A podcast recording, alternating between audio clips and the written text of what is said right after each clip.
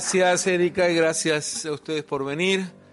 Y vamos a hablar de la judiofobia en las letras y las artes y por lo tanto quiero empezar definiendo qué es la judiofobia. No demasiado voy a empezar a definirlo porque todo el mundo sabe, es el sinónimo de la palabra antisemitismo, que a mí eh, no me cae bien porque es un término equívoco y no me voy a detener en eso, es casi obvio, semitas no hay, gente contra los semitas no hubo nunca en la historia y llamarlo antisemitismo a veces confunde porque permite que alguien diga, pero ¿cómo voy a ser yo antisemita si soy semita? Y es un mero juego de palabras. Pero no corrijo al que lo use y me quedo con judiofobia. Y no quiero hablar de qué se trata en el sentido de que es el odio en contra de los judíos, eso es eh, obvio, sino del eh, incorrecto diagnóstico que se hace habitualmente acerca de la judiofobia y que es a mi juicio uno de los motivos por los cuales perdura porque si una enfermedad perdura, a veces resulta de que no la diagnosticamos bien. Y si no se sabe, no nos ponemos de acuerdo sobre a qué nos referimos cuando estamos diciendo judiofobia, obviamente no vamos a poder crear los instrumentos necesarios para combatirla. Y bien, me refiero a lo siguiente. La judiofobia no es un fenómeno de discriminación. Hay discriminación contra los judíos, pero es un problema muy menor casi una molestia perfectamente obviable. Que los judíos puedan o no entrar a algún club eh, no les afecta. Eh, tienen muy buenos clubes ellos. Y eh, discriminación abierta en contra de los judíos se da en muy pocos lugares, pocas veces, es lo, que llama la atención. Hay discriminación contra otras minorías y cuando se las mezcla para definir lo que es la judiofobia, ahí es donde se comete el gran error.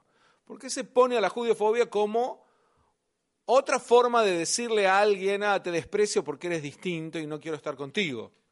Que se le podría decir a una persona de color, a una mujer, a una persona de otra religión, a una persona con discapacidades. Pero no tiene nada que ver con eso la judiofobia. La judiofobia es un fenómeno de demonización, no de discriminación coincide en que este fenómeno de, demonización tiene algunas características de discriminación, pero estas no son las preocupantes.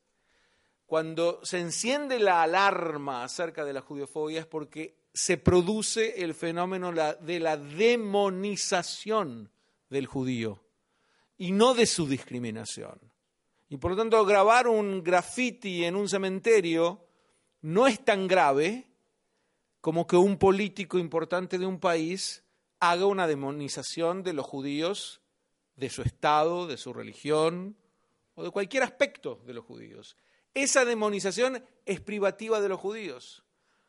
A veces ocurre que otro grupo sea eh, objeto de la misma, pero es por un periodo muy temporario y excepcional.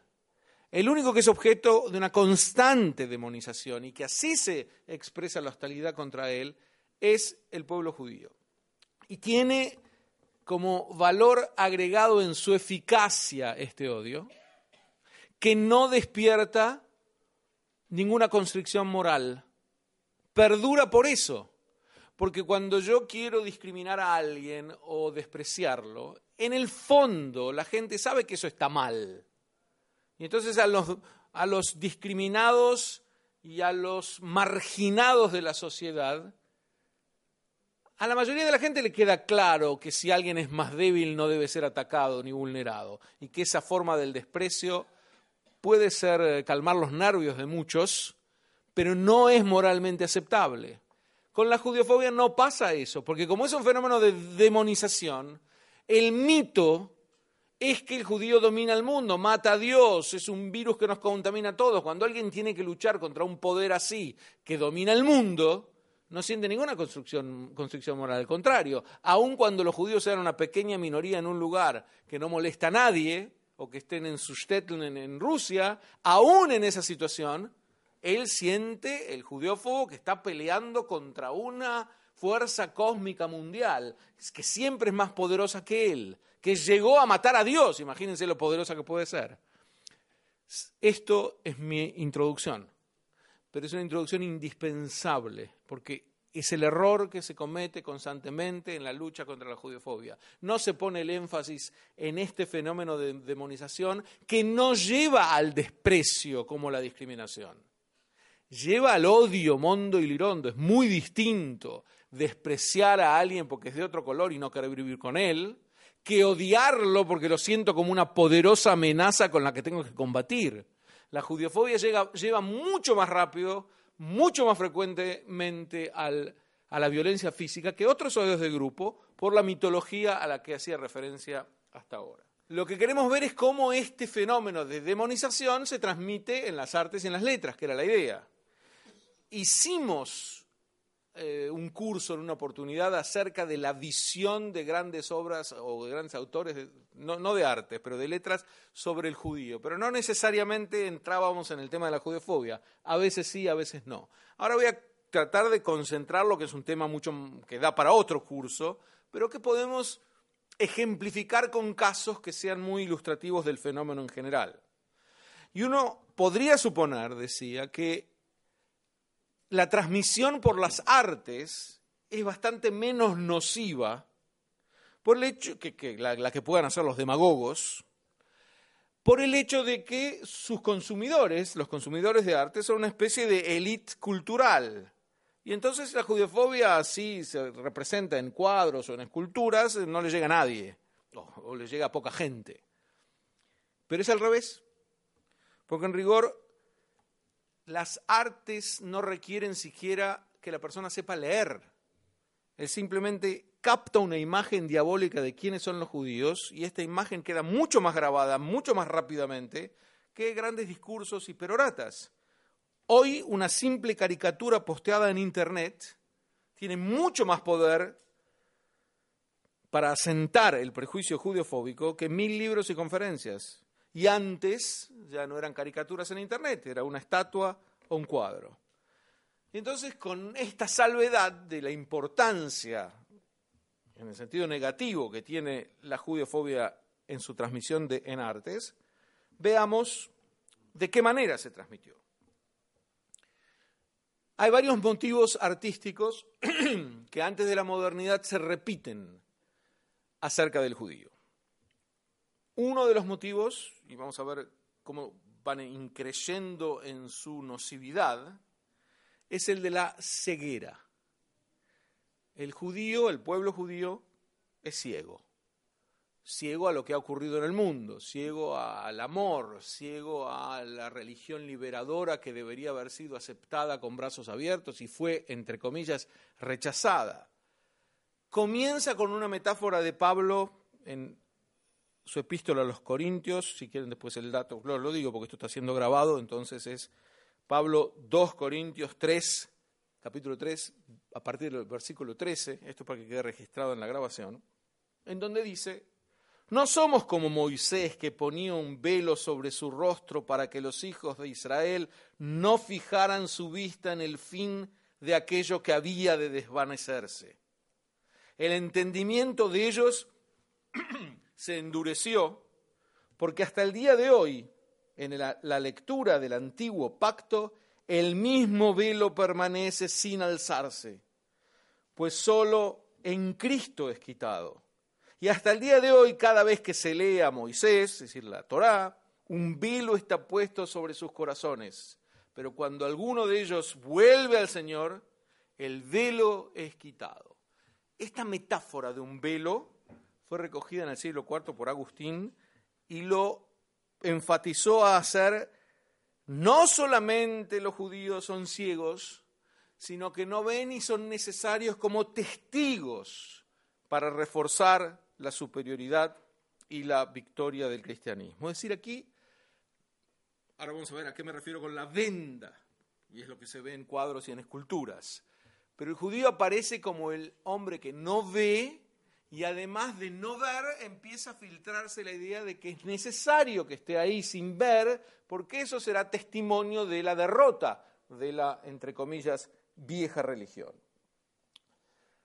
Y esto da lugar a una teoría que hoy decididamente no es el dogma de la Iglesia, pero que mm, también se filtró a través de la cultura en la cristiandad, que era el supersesionismo o la doctrina de la sustitución, que es el judaísmo ha sido reemplazado. Lo que queda hoy en día es una especie de resabio arcaico que se resiste, pero todas las verdades del judaísmo han sido reemplazadas por la nueva religión. Mateo 27, 51, y de ahí comienza, y aquí el velo del templo se rasgó en dos, de arriba abajo, y la tierra tembló, y las rocas se partieron, y los sepulcros se abrieron. Esto pasa en la crucifixión. Bueno, no voy a hablar todo, lo importante es, el velo del templo se rasgó en dos, de arriba y abajo, en el momento de la crucifixión.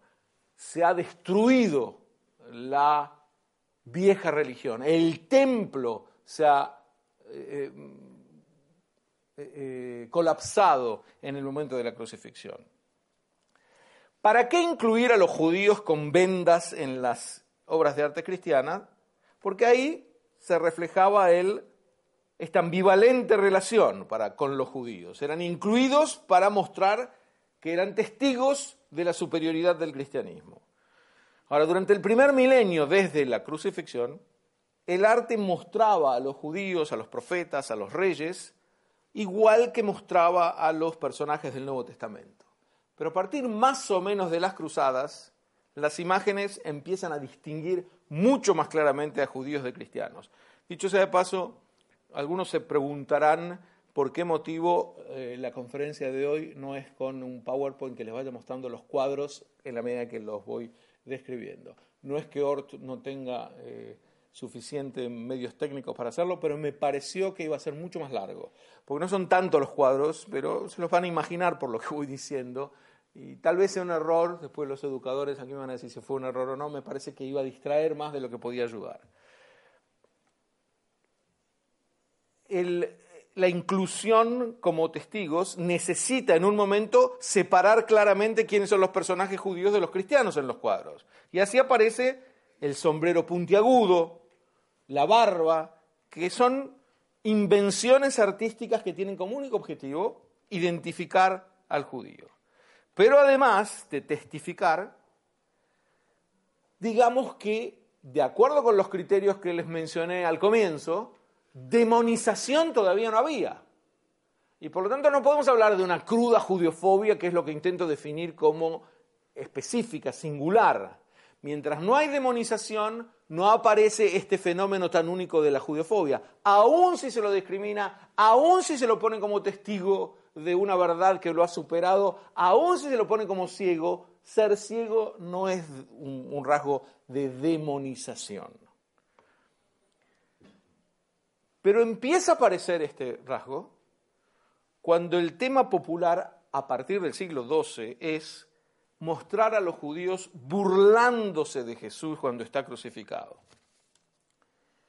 Y esto, hay muchos cuadros, muchas pinturas que reflejan eso, muestra la crucifixión y hay un grupo de judíos ahí, o que están pinchando a Jesús, o que están burlándose de Jesús. Digamos que este motivo, que fue, por ejemplo, la, mística alemana Anna Catalina Emmerich, que murió en 1824 para ubicarnos, y escribe el libro La dolorosa, la dolorosa pasión de nuestro Señor Jesucristo, en donde abunda en los detalles de cuán virulentos, de cuán despreciables eran las masas judías frente a la figura de Jesús, algo que sale de su propio eh, eh, de su propia interpretación de cómo fueron los hechos, fue la que tomó Mel Gibson para la película eh, La Pasión de Jesucristo. Él dijo, yo me basé en lo que cuenta eh, eh, em, Ana Emmerich, lo que es claramente una, un abuso judiofóbico, porque si uno va a contar la pasión y todo lo que puede hacer todos los desvíos que hace del relato del Nuevo Testamento son siempre para agravar la situación y para mostrar a los judíos mucho más diabólicos que son, aun si después cita un libro que le sirve de inspiración, muestra a las claras cuál es su intención. Y vamos a hablar de eso un poco eh, más adelante. Pero, ah, ¿cuál es lo notable? ¿Cuál es el aspecto paradojal en esto? los judíos siendo mostrados como aquellos que castigan, maltratan a Jesús, saltean un dato básico y es que los judíos fueron los únicos que siguieron a Jesús. No había seguidores de Jesús que no fueran judíos. Y aquí entonces empieza un fenómeno de demonización porque parece ser, no que son otro grupo solamente, sino que son este el grupo que lo están rechazando. Y uno se pregunta, ¿y quiénes son sus seguidores? ¿Y quién es Jesús si no es parte del pueblo judío? Pero aquí ya empieza a haber un movimiento de trazar una figura judía que va a llevar a la demonización.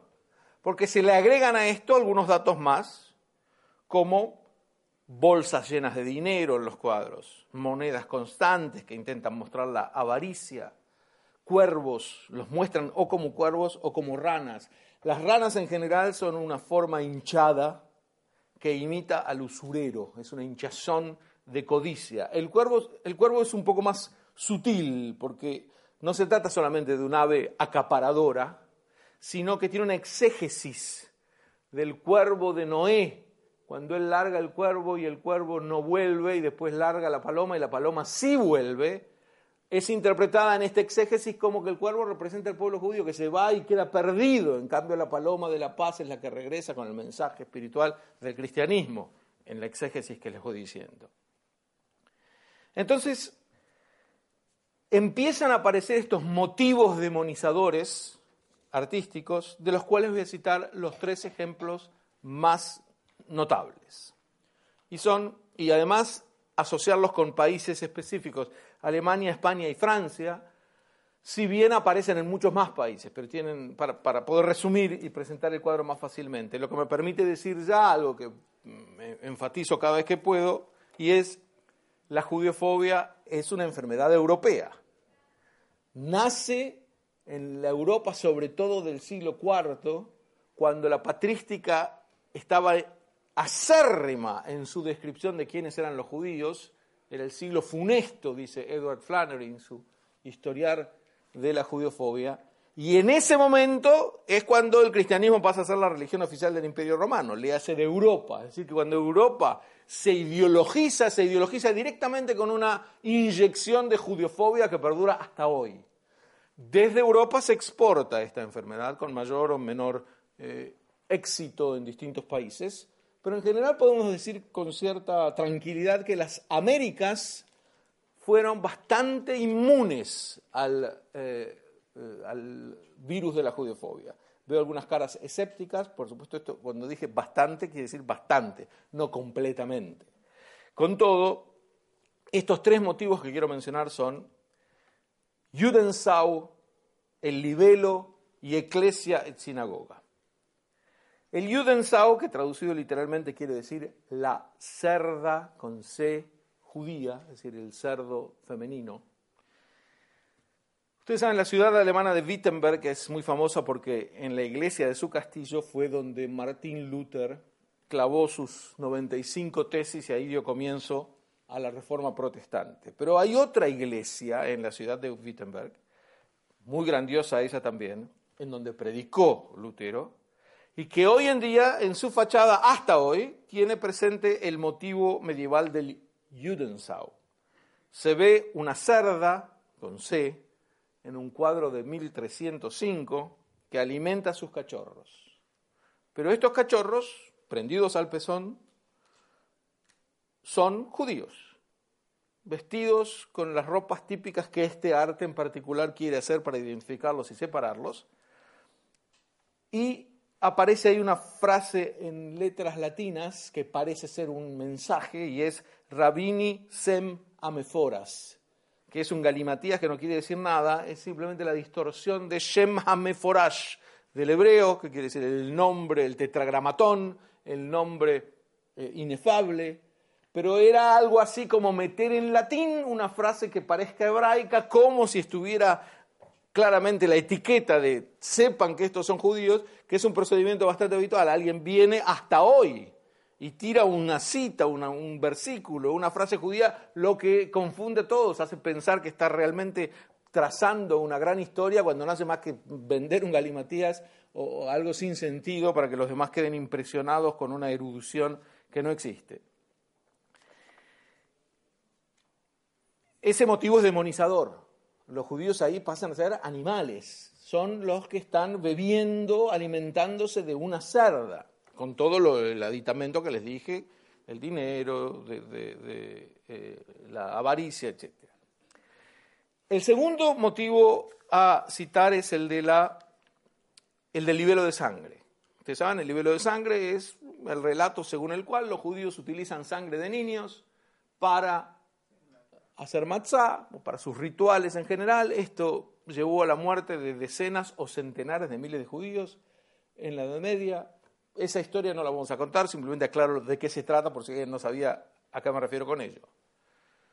Nuevamente, mucho más que ensayos y ensayos al respecto, una sola carátula del Der Stürmer, el diario judiofóbico de los nazis, en donde se ve a los judíos cometiendo este libelo de sangre, desangrando a un niño cristiano, esa figura es mucho más impactante que cualquier libro que trate de convencer sobre el tema.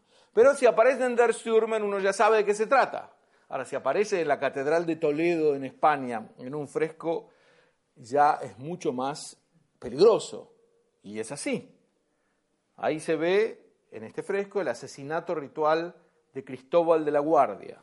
Hay un hombre malévolo que arrastra a un niño hacia lo lejos y al otro lado se ve cómo este niño está siendo crucificado.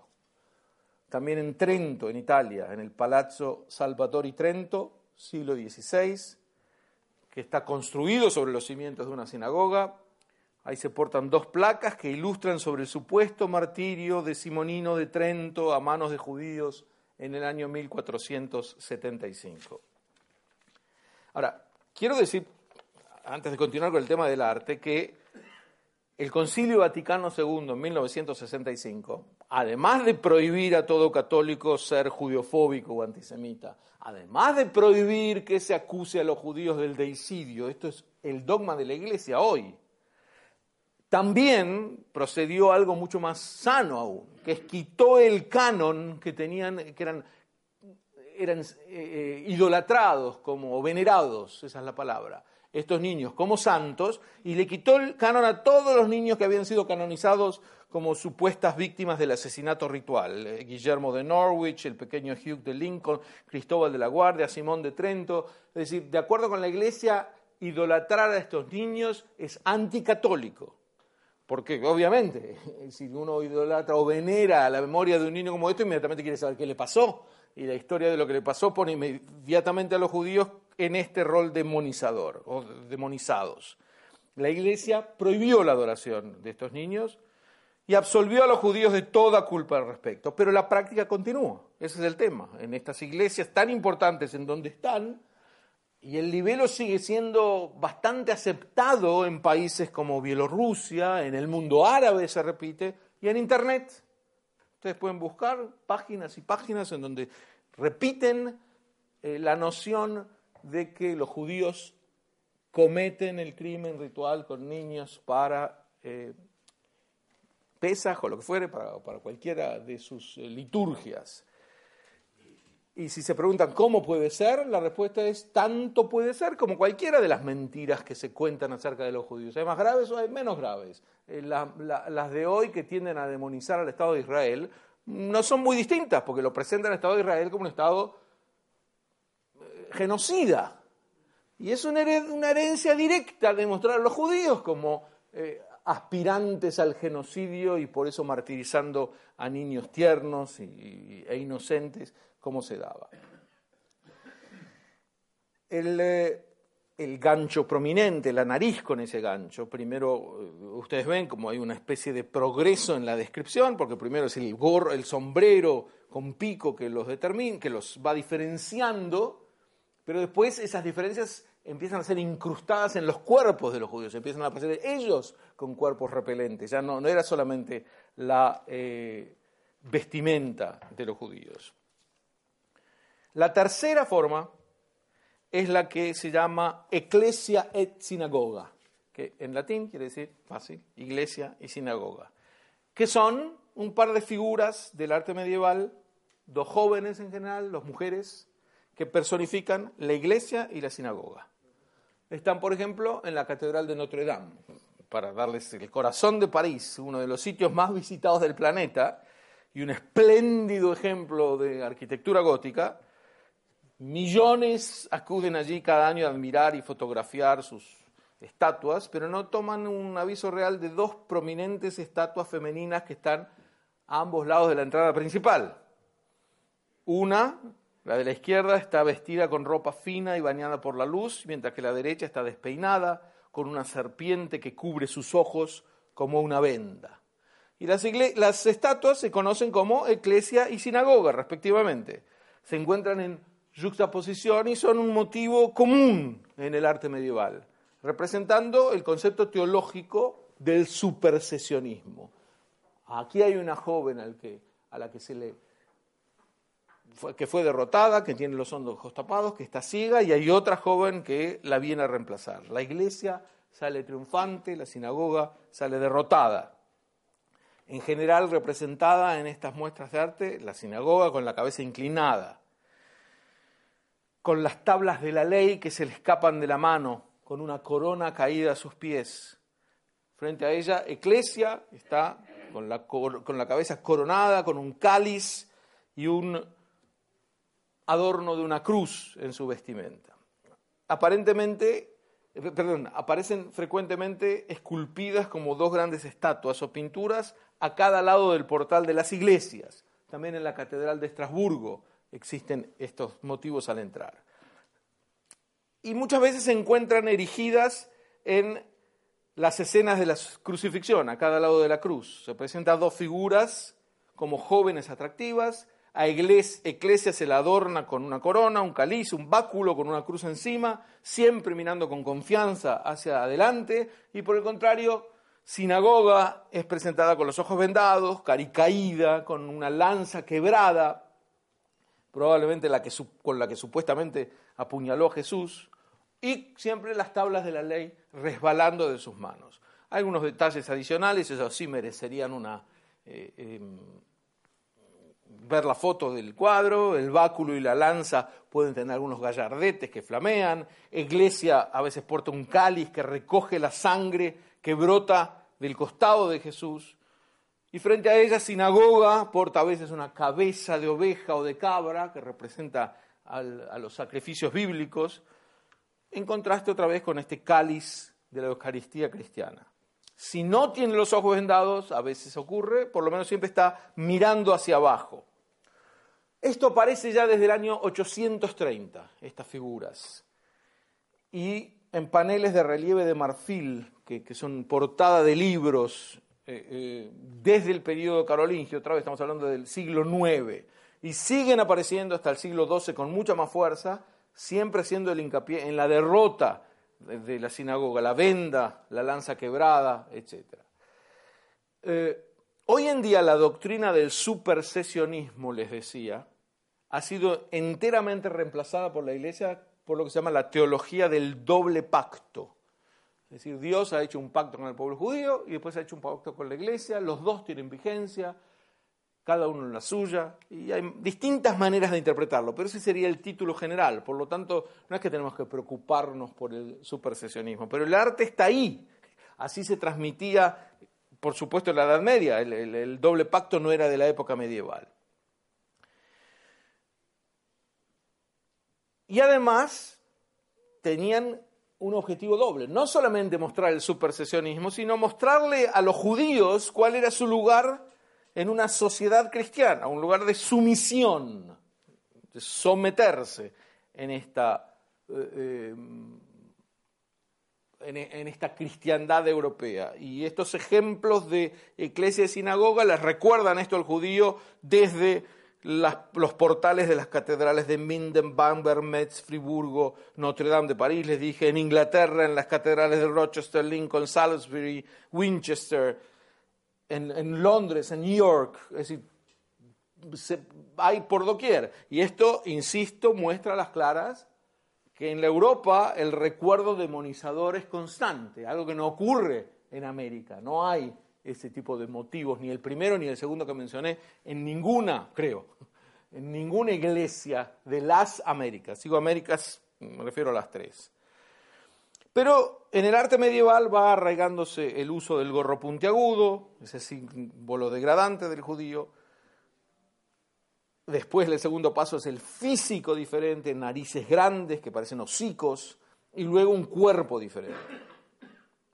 Si se agrega esto, que a partir del siglo XIV hay una obsesión artística de representar la crucifixión de la forma más espantosa posible, entonces se empieza a presentar la figura del judío que está cercano ahí como tenebroso. Entonces se le agrega un redondel en la ropa, la nariz más larga, el cuerpo más repelente, se le añade una cola, luego se le añaden cuernos y se ha cumplido el ciclo. Los judíos han pasado a ser el diablo en las pinturas. Se ha completado la metamorfosis y se confunden así los dos principios. Por un lado, él es el antagonista de Dios y además su asesino. Entonces cobra una especie de coherencia interna el doble mito en este arte que así presenta a los judíos.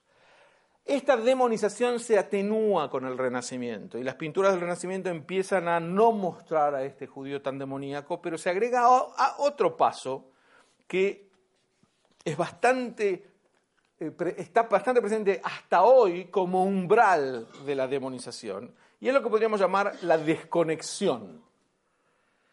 Se corta toda conexión entre Jesús y el judaísmo. Desaparece de las obras de arte. El arte renacentista precede, perdón, procede a despojar a Jesús, a su familia, a sus seguidores más cercanos de su identidad judía. Y entonces los judíos son transformados en cristianos renacentistas. Hay otro cuadro que se están imaginando ahí de Pietro Perugino que se llama El bautismo de Cristo, del año 1482. Y ahí Juan el Bautista sostiene un crucifijo mientras bautiza a Jesús. No sé si ya les llamaba la atención qué está ocurriendo acá porque se trata de una conversión cristiana, mucho antes de que el cristianismo siquiera existiera como religión. Acá hay un desplazamiento total, es un despojo de la judeidad de Jesús. La cruz, en el, momento del bautismo de Juan Bautista, era un símbolo odiado en ese momento, porque era el símbolo de la represión romana, todavía no había pasado a ser ni siquiera para el cristianismo un eh, símbolo de amor. Y aquí aparece ya como la cruz está en el momento en que todavía no había cristianismo de alguna manera. Estas distorsiones no son tan inofensivas porque imponen una distancia, una división peligrosa entre cristianos y judíos que perdura hasta hoy en día. Primero, desconectar al mundo de cualquier tipo de raíz judía, de cualquier, ni que hablar de deuda para con el judaísmo, desconectar a la cristiandad de su hermandad natural para con el judaísmo y el pueblo judío, y eso abre las compuertas para después poder demonizar con mayor facilidad. Los motivos estos perduran a través del arte, de sermones, de literatura teológica y hasta en algunos oratorios de Händel, se dice que está presente en Mesías en 1741, hay algunas alusiones a esto. La música, por supuesto, es mucho más sutil de lo que puede pasar con eh, el arte eh, visual. Pero, por ejemplo, en la ópera, que precisamente eh, apela a pasiones, se dan casos en donde es ella la que enciende una chispa nacionalista, créase o no. De hecho, con consecuencias políticas. Hay un caso que es el estreno en Bruselas en 1830 de la ópera La muerte de Daniel Portici, de Daniel Aubert, que desencadena la rebelión belga contra los holandeses, porque despierta una chispa nacionalista. Otro caso fue el de Giuseppe Verdi, cuyas primeras óperas fueron recibidas como expresiones del nacionalismo italiano, y él lo veía ligado el nacionalismo italiano con el nacionalismo hebreo, de ahí el famoso coro de Nabucco, en donde él pretende mostrar con los hebreos esclavos que están clamando por su patria a los italianos despojados de su patria por el imperio austríaco. Y ni que hablar que en el hipernacionalismo de la obra de Wagner no se enciende una chispa, se enciende un terremoto de violencia que termina siendo también judiofóbica, sobre todo porque el, el creador es un judiófobo militante. Es de admirar cómo la revolución wagneriana moldeó la música subsecuente Pero esa metamorfosis cultural también contribuyó a forjar la Europa xenófoba a un genocida que no ha muerto, que, de tanto en tanto vuelve a mostrar sus peores garras. En las letras, por supuesto, esto es mucho más fácil. Uno está diciendo claramente a qué se refiere cuando quiere demonizar al judío, pero tenemos que tener cuidado en cómo la juzgamos. Porque para que una obra sea realmente judiofóbica, tiene que ocurrir lo siguiente. Estoy hablando de una obra literaria ahora. O en un mensaje, o incluso pensémoslo hoy en artículos, no tiene que ser solamente en la literatura más clásica.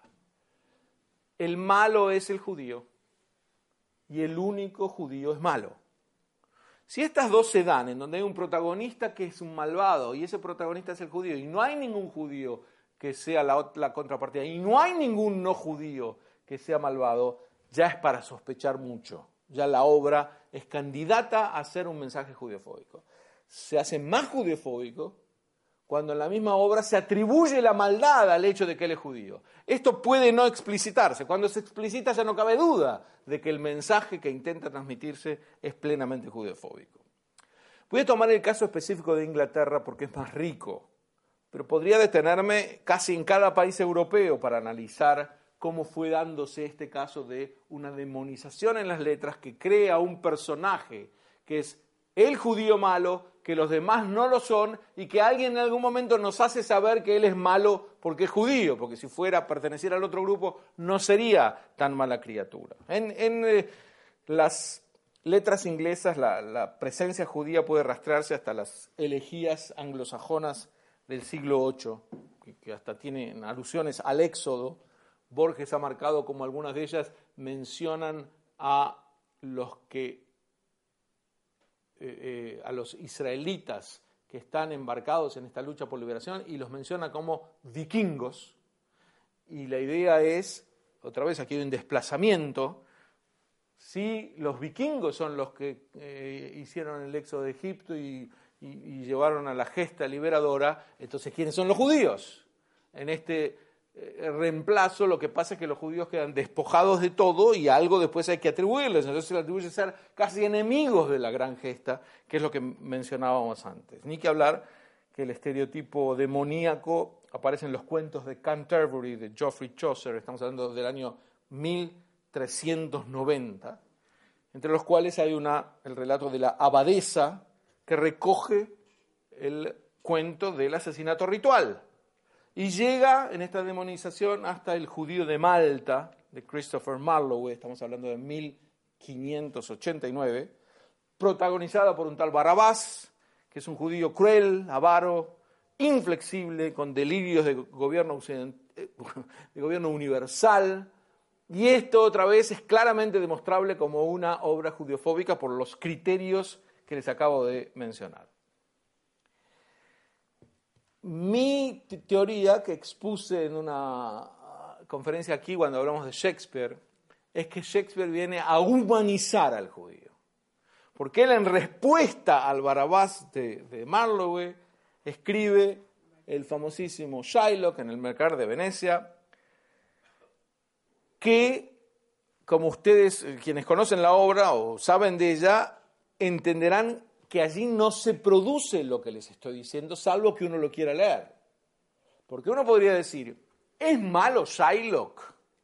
Respuesta, no es un individuo muy agradable, es muy vengativo, no es avaro, porque le ofrecen 20 veces el capital que le prestó y él no quiere, él quiere vengarse y dice por qué quiere vengarse en un soliloquio que es célebre en cuanto a su humanización del judío.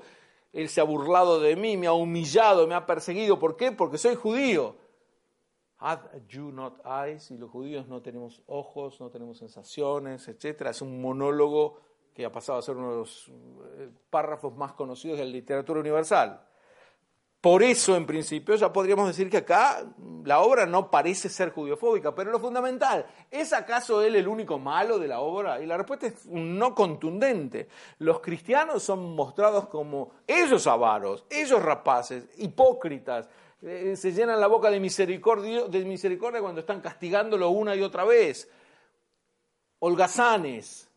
Shakespeare no pudo haber hecho casualmente un cuadro así, pero no podía pasar de la demonización a la idealización. Entonces, crea un cuadro en donde las figuras cristianas no son mucho más queribles que el judío, diría que menos, en donde le permite al judío defenderse y presentar su caso muy claramente. Y por eso yo lo llamo como el comienzo de esta, de esta humanización en las letras, que llega, abre las compuertas para que muchos escriban dramas, novelas, en donde el judío pasa ya a ser idealizado.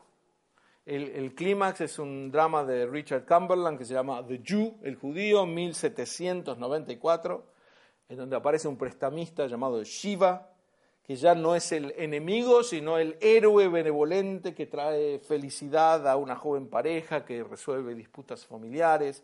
Y a Cumberland lo siguen en las letras inglesas el Ivanhoe, 1819, de Walter Scott, donde también Isaac y Rebeca son héroes bondadosos, eh, eh, ni que hablar de Daniel Deronda, la última novela de George Eliot, en donde el judío quiere volver, 1876, el judío quiere volver a Israel, Daniel Deronda, a crear una república judía. Eh, estamos hablando de mucho antes de que Herzl planteara nada, de que Herzl casi naciera, más o menos. Nació en 1860, pero la idea es esta obra es parte de esta humanización y aún en obras muy modernas como el Ulises de James Joyce de 1922, que también es heredero de esto. El protagonista es un judío, dista de ser perfecto, pero es el protagonista con quien uno termina identificándose. ¿eh? Y, James Joyce quiso que este individuo que resume en sí la civilización occidental tenga que ser un judío irlandés, cuando no había demasiados judíos irlandeses para poner. En el caso que me quiero detener un poco con respecto a las letras es en el de Charles Dickens. Sigo eh, en el análisis que hacemos de las letras inglesas. Dickens es uno de los escritores más populares. Uno de los motivos de su popularidad es que escribía desde la capital de la primera potencia mundial, pero en ella no se ocupaba nunca de los poderosos, sino que describe la vida de los abandonados, de los marginados en el corazón del imperio. Vale recordar que Karl Marx escribe que Charles Dickens emitió al mundo muchas más verdades sociales que todos los políticos y publicistas juntos. Y más allá de lo que él quería decir, lo importante es que supo valorar que en las letras uno puede transmitir la miseria de la sociedad mucho mejor que en tratados. Y a eso me refería con cuán poderoso es el arte en este sentido. Pero hay un grupo que no es menos marginado en Inglaterra y que lejos de despertar en Dickens la solidaridad constante que cualquier otro grupo de marginados sí despierta, en él despierta las ganas de demonizarlo. Y este grupo está a través de un personaje en el Oliver Twist que es el malo a todas luces, casi un corruptor de menores, Fagin, estamos hablando de una novela de 1938, de la cual quiero rescatar varias facetas que nos ilustran acerca de la judiofobia de hoy. Decididamente acá hay un judío demonizado.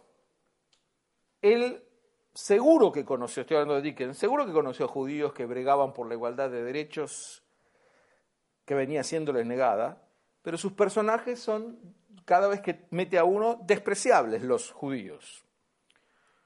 En su correspondencia epistolar, él menciona a un viejo judío rico, demoledor y estruendoso, y a un prestamista judío mediador y tendero. Y después sabemos que estas personas a las que él menciona en su carta eran cristianos. Y cuando Dickens sabe que son cristianos, agrega que se habían comportado como judíos. Quiere decir que el prejuicio ya estaba y que después lo aplica cuando ve en derredor. Él tuvo una infancia de gran pobreza que pasó mayormente en Londres y que ilustró o inspiró a su obra tan popular que llevó a, creo que centenares de películas basadas en su em, creación. Pero los judíos siempre desagradables, vulgares, groseros, siempre ricos. Y aquí es el momento en que por primera vez hay una comunidad hebrea que protesta por el estereotipo.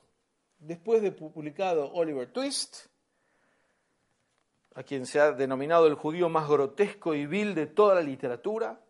Fagin está tan deshumanizado en la obra que siempre se lo llama el judío.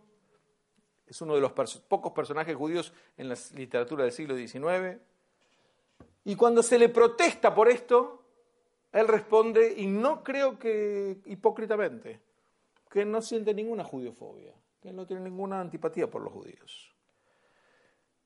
Y sin embargo, a pesar de que niega tener eh, ninguna antipatía hacia los judíos, él intenta en la siguiente edición de Oliver Twist corregir sus implicancias ofensivas. Es decir, no es verdad, pero por las dudas no creemos la imagen de que es verdad de que yo tengo algo en contra de los judíos.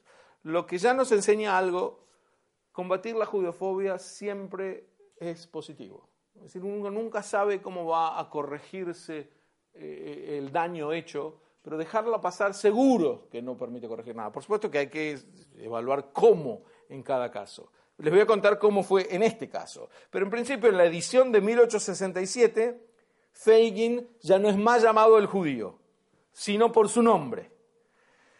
Aún cuando solamente ocurre en los últimos 15 capítulos y aparentemente muestra que la decisión de rectificar la judiofobia la tomó Dickens después de que la primera parte ya estaba en la imprenta. Hoy en ese momento era tanto más difícil que hoy poder cambiar los mecanismos de la imprenta.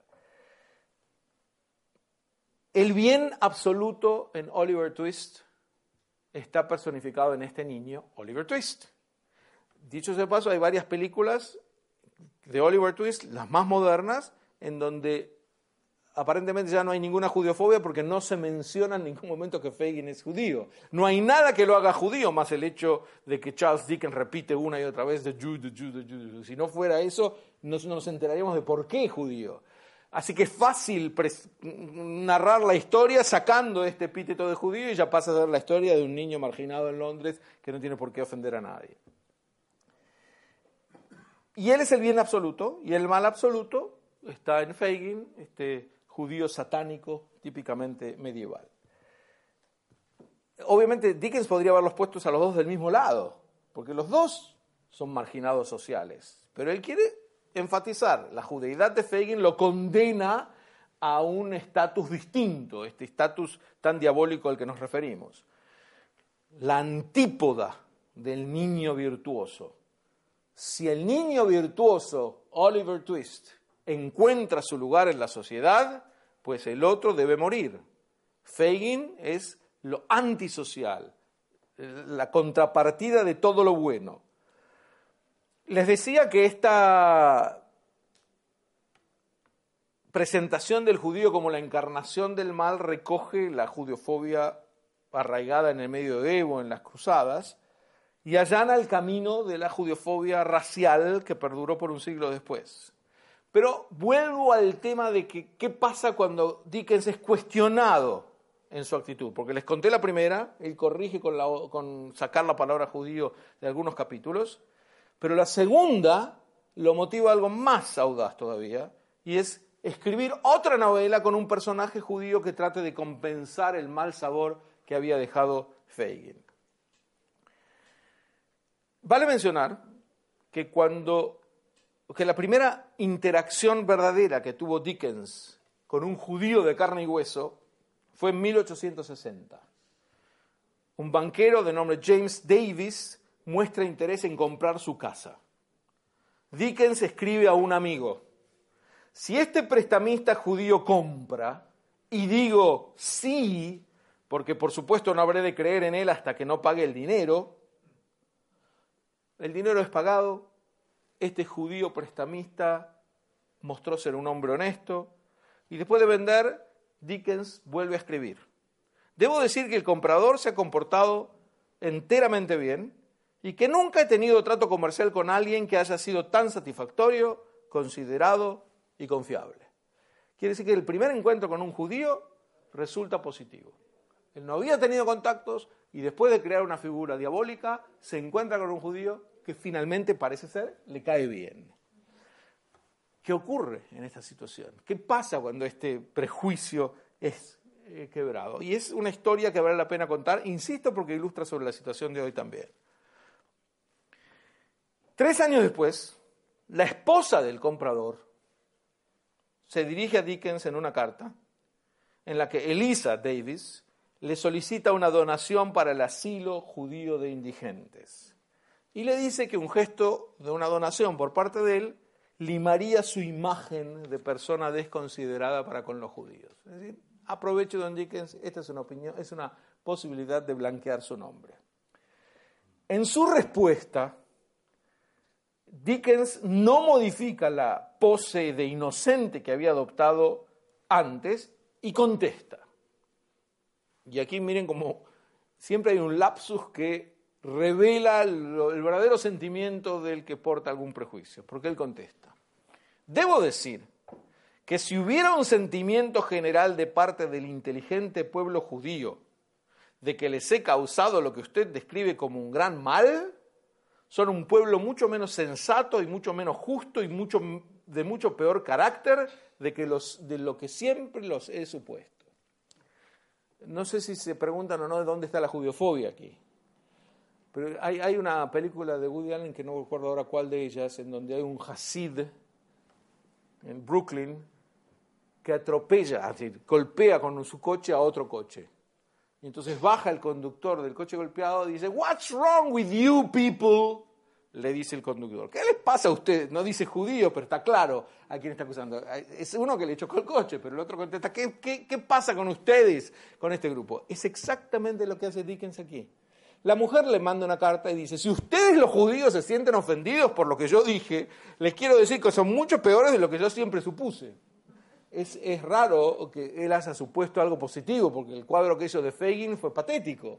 Pero con todo, este responderle a los judíos en una carta, por una carta que recibió de una señora, donde está pidiendo una, donación, resulta bastante elocuente de por sí. Y más elocuente es que, eh, obviamente, Dickens es un alma conflictiva en este sentido, porque él contesta, sí, Fagin es un judío, pero no es todos los judíos. Claro, es cierto que Fagin no es todos los judíos, pero es el único judío de la novela. Y todos los demás son buena gente. Y él es el antípoda de la buena gente. Acá es decir, no pasa ningún examen de judiofobia este relato. Y agrega, es un judío porque lamentablemente es cierto que en la época a la que el relato se refiere, esta clase de gente era invariablemente judía. Y en segundo lugar, no lo llamo judío por su religión, sino por su raza. Este Galimatías también marca a las claras que no entienden ni lo que le están diciendo. Porque primero que si lo llama judío por su religión, por su raza y no por su religión, casi es peor. Quiere decir que no tiene salida el judío. siempre será así. Y en segundo lugar, la primera es una mentira bochornosa. Y ella conoció judíos que no son así. Él dice que lamentablemente esa clase de criminales era invariablemente judíos, es decir, los corruptores de menores eran invariablemente judíos en Londres. Había judíos sumamente prominentes y sumamente visibles para Dickens que hacían el bien de la sociedad inglesa y él dice que eran los criminales invariablemente. Aparte, el, planteamiento es yo creo que los judíos son malos, después se lo aplico a ser criminales y termino deduciendo que los criminales eh, me creo yo mismo el, prejuicio que he plasmado en esta obra. Ahora, la señora Davis merece tener el nombre suyo en alguna calle porque no se amedrentó ante la respuesta y la agradeció con un comentario. Le dice, sí, es cierto, en la obra hay buenos cristianos, pero este pobre desgraciado de Fagin queda solo. Él es el judío. Es un hecho que la raza y la religión judía son inseparables, dice ella. Si un judío abraza otra religión, ya no es considerado más ni de la raza, ni para su gente, ni de los gentiles a los que ha adherido. No puedo disputar el hecho de que en los tiempos a los que Oliver Twist se refiere había algunos judíos que recibían mercancías robadas. Sin embargo, no creo probable en ningún modo que, sea, que había alguno tan bajo como para entrenar a jóvenes ladrones del modo en que está descrito en su obra. Me permito opinar que sería muy bueno para un autor examinar más de cerca los modales y el carácter de los judíos británicos para representarlos como realmente son. Ahí le dice básicamente, si usted es un buen autor, lo que debería hacer es fijarse en tres o cuatro judíos antes de hacer un cuadro tan arquetípico como es, o estereotípico. Repasemos un tema del argumento aquí. Tanto la protesta inicial que había hecho el Jewish Chronicle como la señora Davis dicen Fagin no es la mera representación de un judío, sino que carga eh, con el peso de todos ellos. Y cuando él dice, bueno, no, acá se trata de, de, los personajes cristianos, está desmintiéndose por el hecho de que no hay otros protagonistas judíos en Oliver Twist. Y esta segunda carta de la Davis, Dickens también la responde con otra novela. Y es lo que les decía antes. En mayo de 1864 aparece la primera tirada mensual de la novela Nuestro común amigo, en donde la figura del judío Raya es tan magnífica, tan fabulosa y tan querible que es absolutamente increíble, literalmente. Es absolutamente inverosímil, en donde ya él se ve que no sabe cómo hacer para compensar lo otro, entonces empieza a ser un judío de trazos casi paradisíacos, cuando todo lo que se le pide es que refleje la realidad. Es decir, hay personajes judíos buenos, hay malos, la mayor parte son grises, como los cristianos. Y entonces si hace una interacción en una obra con personajes, simplemente tiene que mostrar la realidad y no ahora esforzarse por compensarlo de esa manera. Eh, de todos modos hay algo destacable, y con esto termino lo de Dickens y paso a una conclusión, al final de la novela. Y es que Raya pronuncia un discurso shylockiano, como el de Shylock en que no tenemos ojos los judíos, y dice, el personaje de Dickens, en los países cristianos no les ocurre a los judíos como a muchos otros pueblos. La gente dice, este es un mal griego, pero hay buenos griegos. Este es un mal turco, pero hay buenos turcos. ¿No ocurre lo mismo con los judíos? La gente encuentra a los malos entre nosotros y dice, y podría decir, ¿entre qué personas no hay gente mala? Pero toma los peores de nosotros como, como muestra de lo mejor toman lo más bajo de nosotros como presentaciones de lo más elevado y dicen, todos los judíos son así. Esto eh, se lo hace decir nada menos que Dickens, después de haber creado a, a Fagin, a un personaje de su novela. Hoy en día algo parecido pasa con el Estado de Israel. Esta demonización constante es como el Estado de Israel podría decir de sí mismo, pero no somos nosotros como cualquier Estado en vez de como lo dice Shiloh, que es nosotros también tenemos política, nosotros también cometemos errores, nosotros, etcétera. Pero ¿por qué me, cualquiera de mis errores es presentado como si fuera lo peor que hay en el mundo y así describirse a lo que son los judíos? Ustedes saben que en eh, Francia, que pasa un proceso muy similar, los judíos comienzan a aparecer en las obras literarias en el momento en que se les da la emancipación, porque esta igualdad de derechos a los judíos es el resultado de dos años de deliberar si liberté, égalité, fraternité también tenía aplicación para los judíos. Esto mereció el debate constante de la Asamblea de los Derechos del Hombre y Ciudadano. Y en ese momento empiezan a aparecer judíos repelentes en las obras literarias como para frenar a la emancipación. No queremos que entren como nosotros, que, que sean como nosotros. O sea, se empieza a generar esta paranoia judiofóbica en Francia, que llega a su cúspide en 1886 con el libro La France Juive, Francia judía, de Edouard Drummond, en donde se demostraba en un arquetipo que se fue repitiendo en muchos países, no sé si hay un libro que se llame Uruguay judío, pero puede ser que haya algo que se le parezca, habrá algo en donde alguien pone cuatro o cinco judíos, dos que son banqueros, tres empresarios, dos jueces, los pone todos juntos en la primera página y después termina diciendo, ven, dominan el país, que es básicamente como procede eh, Drummond con la Francia judía. Sí hay un libro que se llama, por ejemplo, La Argentina judía, que repite el mismo esquema. En Alemania ni que hablar que fue igual y finalmente este rechazo porque los judíos recibieran igualdad de derechos termina como sabemos que terminó. En Rusia apenas los judíos tuvieron posibilidad, con el zar Alejandro II, ingresan en las artes, en el periodismo, son abogados, dramaturgos, críticos, compositores, pintores, poetas, de súbito se los percibe notorios en la vida política y cultural del país y muchos de los escritores gentiles no reaccionan con mucho entusiasmo frente a esta posibilidad de que los judíos compitan con ellos. Entonces empiezan a aparecer los literatos que trazan judíos repulsivos. El fenómeno es igual, las obras de Lermontov, Gogol, Pushkin, Dostoyevsky va incluso más lejos en la cuestión judía, en donde justifica esta repulsa y acusa a los judíos de explotadores, chupasangres, de la población que los rodea. de los explotadores de pobres, ignorantes, campesinos, etcétera, etcétera, etcétera. Estoy apresurándome porque quería redondear la idea. Las artes y las letras fueron y son un motivo de transmisión de la judiofobia, pero debíamos revisarla con ojo moderno en tres aspectos. El primero, la demonización de hoy no pasa por el judío como ciudadano ni por la religión judía, y son muy pocos los que acusan a los judíos de usar sangre cristiana. No son cero, pero son pocos, de sangre de niños. La demonización de los judíos de hoy pasa por demonizar al Estado de Israel. Y esto lamentablemente no se puede decir inmediatamente porque parece ser que uno entra en política, hablar de política, pero no hay otra salida. Si uno quiere denunciar la judiofobia de hoy, no puede sino comenzar mostrando cuál es el objeto de la demonización. Porque el resto, insisto, no es la judiofobia peligrosa. Si se trata de mostrar, mira qué mal, este chico en, en el liceo le pegó a otro chico porque era judío, es lo de menos, no es eso lo que pone en peligro a los judíos de hoy. Lo que los pone en peligro es el proceso de demonización que uno no sabe cómo puede explotar y ese proceso de demonización se da con el estado de los judíos, al que se lo pinta con tintes diabólicos, que es, que es capaz de todos los males, descontextualizado de por qué ataca o por qué bombardea o por qué lo que fuera. Eh, eh, digamos, como no hay explicación de por qué lo hacen, la única explicación posible es que lo hacen porque así son, porque son malos, porque tienen un instinto de hacer ese tipo de eh, agresiones. Esa es la primera.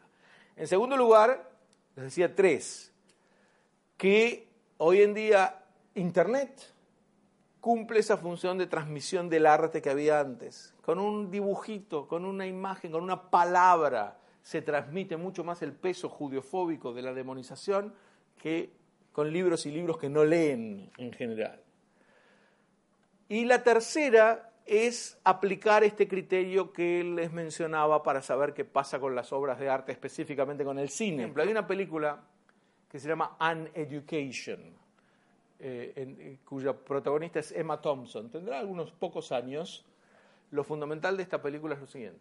Acá tenemos director de primera, actriz de primera, una película mm, no, no de presupuesto menor ni de entrecasa, en donde el único malo de la película es el judío, en donde el único, el único judío de la película es el malo.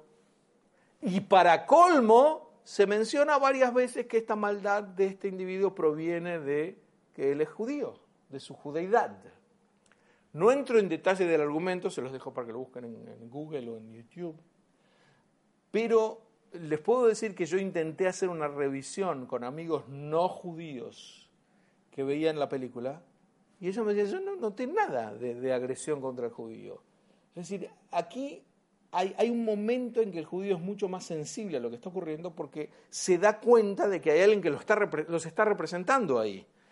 Em, eh, debo decir que lo mismo me pasó cuando hice una revisión con amigos no judíos sobre La Pasión de Cristo de Mel Gibson, que es una película judiofóbica a todas luces, en donde los judíos aparecen como diablos, en donde todas las figuras judías son repelentes. Y después Gibson te explica que lo hizo porque está basado en esta interpretación de aquella mística alemana.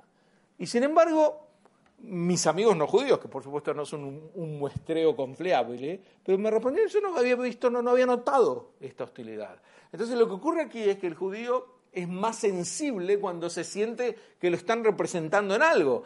Él se da cuenta de que si aparece un solo judío en toda la película y se dice que él es el malo y todos los demás son buenos, acá hay algo extraño. Y no necesariamente, inmediatamente, y que eh, eh, el no judío puede pescarlo con la misma rapidez, no porque eh, tenga menos eh, eh, posibilidades de análisis, sino porque el que se siente agredido es, el blanco del ataque inmediatamente. Lo mismo pasaría eh, con otros grupos. Si alguien es demonizado, su representante es demonizado, cualquiera sea la extracción, inmediatamente él es el primero que lo va a notar, salvo que sea alguien que está tratando de investigar el fenómeno o recogerlo. Si tuviera que resumir todo lo dicho, diría así no hay criterios académicos, hay criterios racionales, fríos, objetivos para definir cuándo una obra es judiofóbica y cuándo no lo es. Cuándo un artículo es judiofóbico y cuándo no lo es. Por supuesto que cuando uno aplica estos criterios, a veces hay ciertos límites difusos que no en todos los casos permitan catalogar como siempre, pero en la gran mayoría sí. Y por lo tanto, en el momento que esto se descubre, lo mejor que se puede hacer es imitar a la señora Davis y reaccionar. Cuando uno no reacciona frente a esto, el fenómeno se repite una y otra vez. Y vean que en el caso de Dickens, algo le despertó de culpa, que tuvo que después escribir otra novela en donde el personaje judío era inverosímil por lo bueno que era. Algo, algo pasaba que le hizo sentir, yo tengo que seguir diciendo que no, que no, que no, pero algo raro hay, así que voy a corregir este camino. Entonces puede producirse algún, aún un éxito inesperado en ese sentido de que el propio eh, eh, portador de los prejuicios quiera corregir en su camino. No lo hizo de la manera más eh, agradable posible, pero lo hizo. Podría darles otros ejemplos, sin ninguna duda lo que he hecho es focalizarme en algunos países y algunos ejemplos muy contados, pero porque abarcar todo lo que es las artes y las letras es absolutamente imposible, pero quise tomar lo más ilustrativo de la cuestión. Thank you.